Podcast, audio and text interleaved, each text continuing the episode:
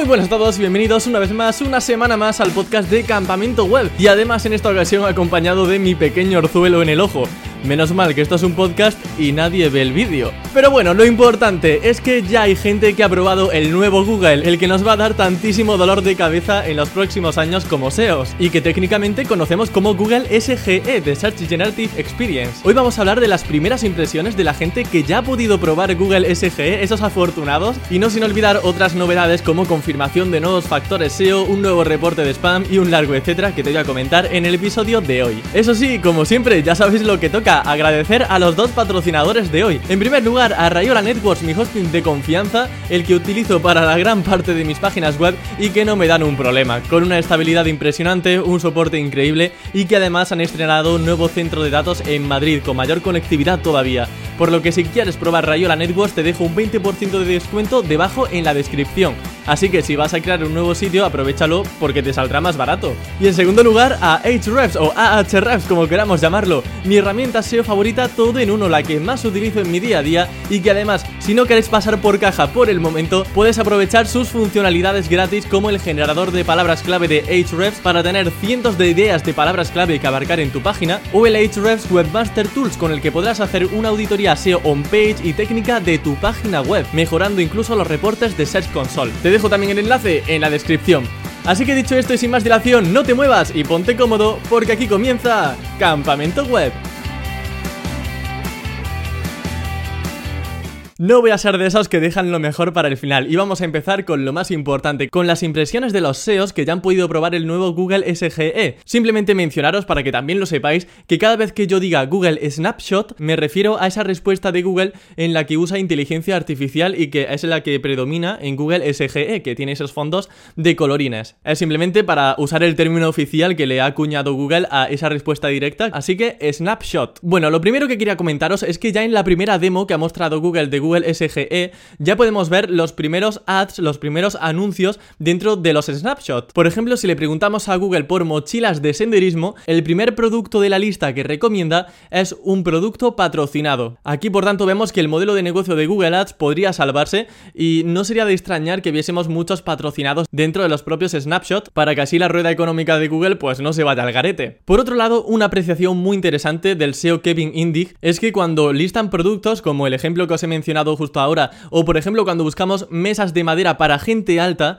ha detectado que Google usa como factor de ranking el propio comentario de las reseñas. De modo que si en ese producto alguien ha comentado y ha valorado poniendo esta es la mejor mesa de madera para gente alta, cuando alguien busque el término gente alta, gracias a ese comentario, gracias a esa reseña, ese resultado podrá posicionar mejor dentro de ese snapshot. También algo que he observado en todas las pruebas e impresiones que he estado viendo es que el número de reseñas también influye. Sería un poco, la verdad, como el Google Maps, como el SEO local. En cuanto a las citaciones, desde Han sido un poco críticos en este aspecto, y es que aunque es cierto que a la derecha vamos a tener una fuente de artículos del donde se ha extraído ese snapshot, esa respuesta directa. Dicen que es algo confusa, que no se le da la suficiente prominencia a las páginas web y que además te sueltan el parrafaco de texto para que tú te pongas a leer cinco párrafos y luego a lo mejor tres páginas web a la derecha, pero no sabes de dónde viene cada párrafo o cada línea de la información que te están ofreciendo. Así que una de las sugerencias que ofrecen es que subrayen las frases con el enlace hacia la página web de la que se ha extraído esa información. También rescatando la charla de Lily Ray en el Seon the Beach de este mismo año,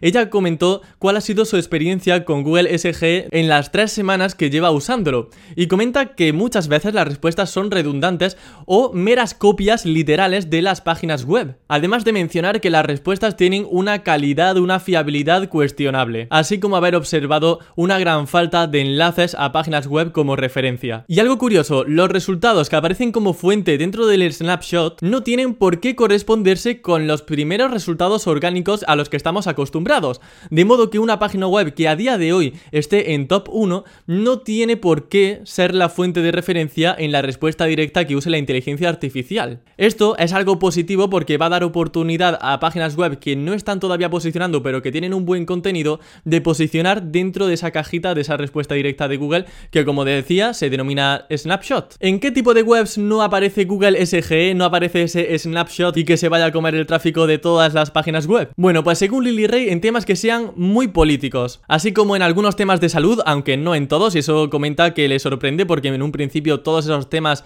no iban a tener una respuesta directa de Google SGE o en otros de Your Money or Your Life, como consejos sobre finanzas. También para preguntas muy rápidas, como ¿qué tiempo hace hoy? o letras de canciones.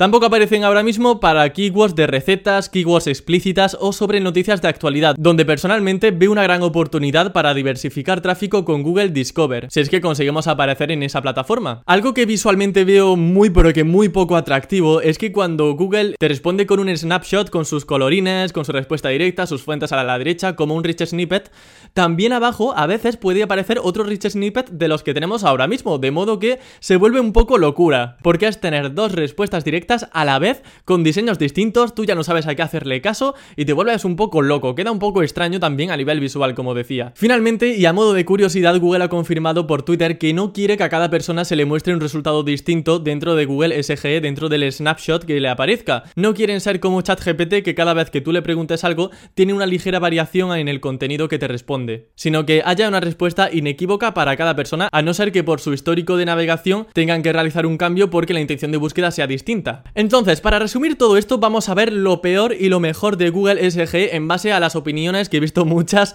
de, Google SG, solo que aquí os he resumido las que he visto más importantes o que no son tan redundantes, ¿no? En, algunos aspectos.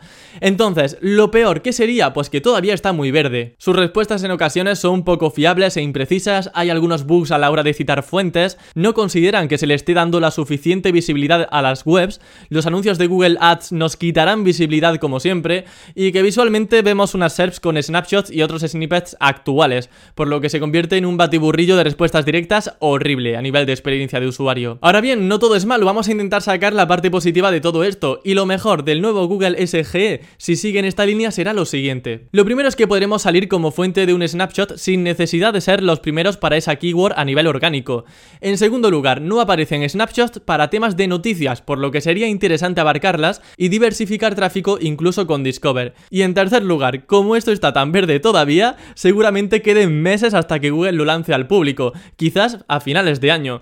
Así que nos queda tiempo para disfrutar del Google tal y como lo conocemos hasta ahora, con el tráfico al que estamos acostumbrados. Y como siempre sigo apostando por aquellas webs de acción que Chuiso llamaba call to click, básicamente keywords donde necesites entrar a la web para realizar una acción, descargas, generadores, compras, contrataciones de un servicio, etc. Y de Google SGE pasamos a confirmar un nuevo factor SEO, que bueno, Google ha confirmado que no es que sea nuevo, pero sí que le han dado nombre y ya lo han ofrecido de forma pública a todos nosotros. Y se trata del News Topical Authority, básicamente noticias de autoridad para un tema. Es un factor que pretende posicionar aquellos sitios web de noticias por encima de otros, en base a su autoridad en un tema o localidad concretos. De modo que si soy un medio de comunicación que siempre hace una cobertura excelente de eventos deportivos, pueda posicionar fácilmente para las keywords relacionadas. O si siempre hago una cobertura excelente en noticias de Valencia, pues siempre posicionar fácil para noticias referentes a Valencia. Ahora, ¿qué tiene en cuenta este algoritmo para determinar que una web de noticias es mejor que otra o tiene más autoridad que otra en un tema o en una localidad en específico? Pues comentan los siguientes tres factores. Lo primero es cuántos lectores recurrentes tienen. Si siempre que hay un evento deportivo acuden al periódico El Marca, pues entonces se va a convertir en una referencia del sector. Básicamente que tengamos usuarios fieles y que nos visiten de forma recurrente. En segundo lugar, los enlaces. ¿Cuántos medios de comunicación han enlazado a la fuente original, o sea, a nosotros, por ser la primera en hablar de algo noticiable? Y en tercer lugar, reconocimientos, como hablar de vuestros premios al periodismo o llevar años haciendo reportajes originales, o que os enlacen, por ejemplo, asociaciones profesionales. Es decir, más enlaces para que luego digan que la autoridad no importa. Y siguiente noticia, esta os va a encantar a todos los que utilizáis Google AdSense y es que por fin se puede vincular con Google Analytics 4. Los pasos a seguir son muy sencillos, simplemente tenéis que acudir a vuestra cuenta de Google AdSense, pinchar en cuenta, acceso y autorización y finalmente en integración de Google Analytics. Ahí ponéis vuestro dominio y se acabó. En GA4 podremos ver el reporte desde informes, monetización y anuncios del editor. Con esto conseguiremos ver cuáles son las URLs que más ingresos nos dan a nivel AdSense de nuestra página web y así priorizar keywords o priorizar qué contenido deberíamos potenciar un poquito más porque nos esté dando un muy buen resultado y queremos ya el top top 1. Además, avisaros de que el 1 de julio ya tendremos que utilizar sí o sí Google Analytics 4 porque el Universal Analytics, o sea, la versión 3, va a dejar de funcionar a partir de esa fecha.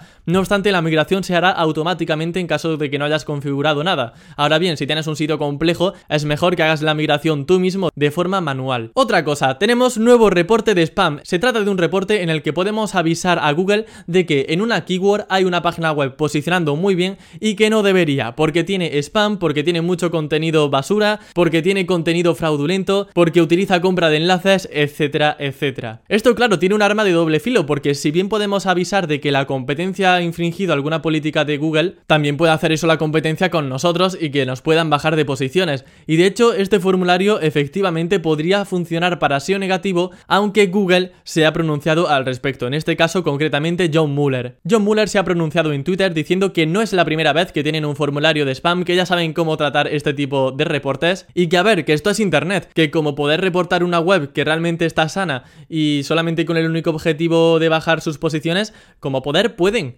pero que luego ellos ya sabrán si le hacen caso a ese reporte o no. Es decir, no niega que gracias a ese reporte haya webs de nuestra competencia que puedan bajar si las reportamos, pero no confirma que se pueda hacer SEO negativo, ya que él menciona que son conscientes de que puede aparecer información errónea, es decir, que avisen de webs que realmente están bien y que no tienen spam, que no tienen contenido de baja calidad, que no compran enlaces, etc. Por tanto, en el caso de que quieras hacer SEO negativo a una página web que realmente esté muy bien, pues ellos lo considerarán como un reporte erróneo y seguramente pues no sirva para nada. Ahora, si para tu keyword están posicionando webs que son basura, que tienen contenido fraudulento, engañoso, de muy baja calidad, que compran enlaces, pues ahí a lo mejor sí que te hacen caso y bajan a tu competencia. Finalmente, tenemos buenas noticias para aquellos que queráis monetizar con AdSense dentro de YouTube, y es que han bajado los requisitos que exigían para poder monetizar por esta vía dentro de la plataforma. Ahora mismo para monetizar con AdSense en YouTube necesitas 500 suscriptores en lugar de los 1000 que pedían anteriormente y 3000 horas de visualización en el último año en vídeos normales o bien 3 millones de visualizaciones en shorts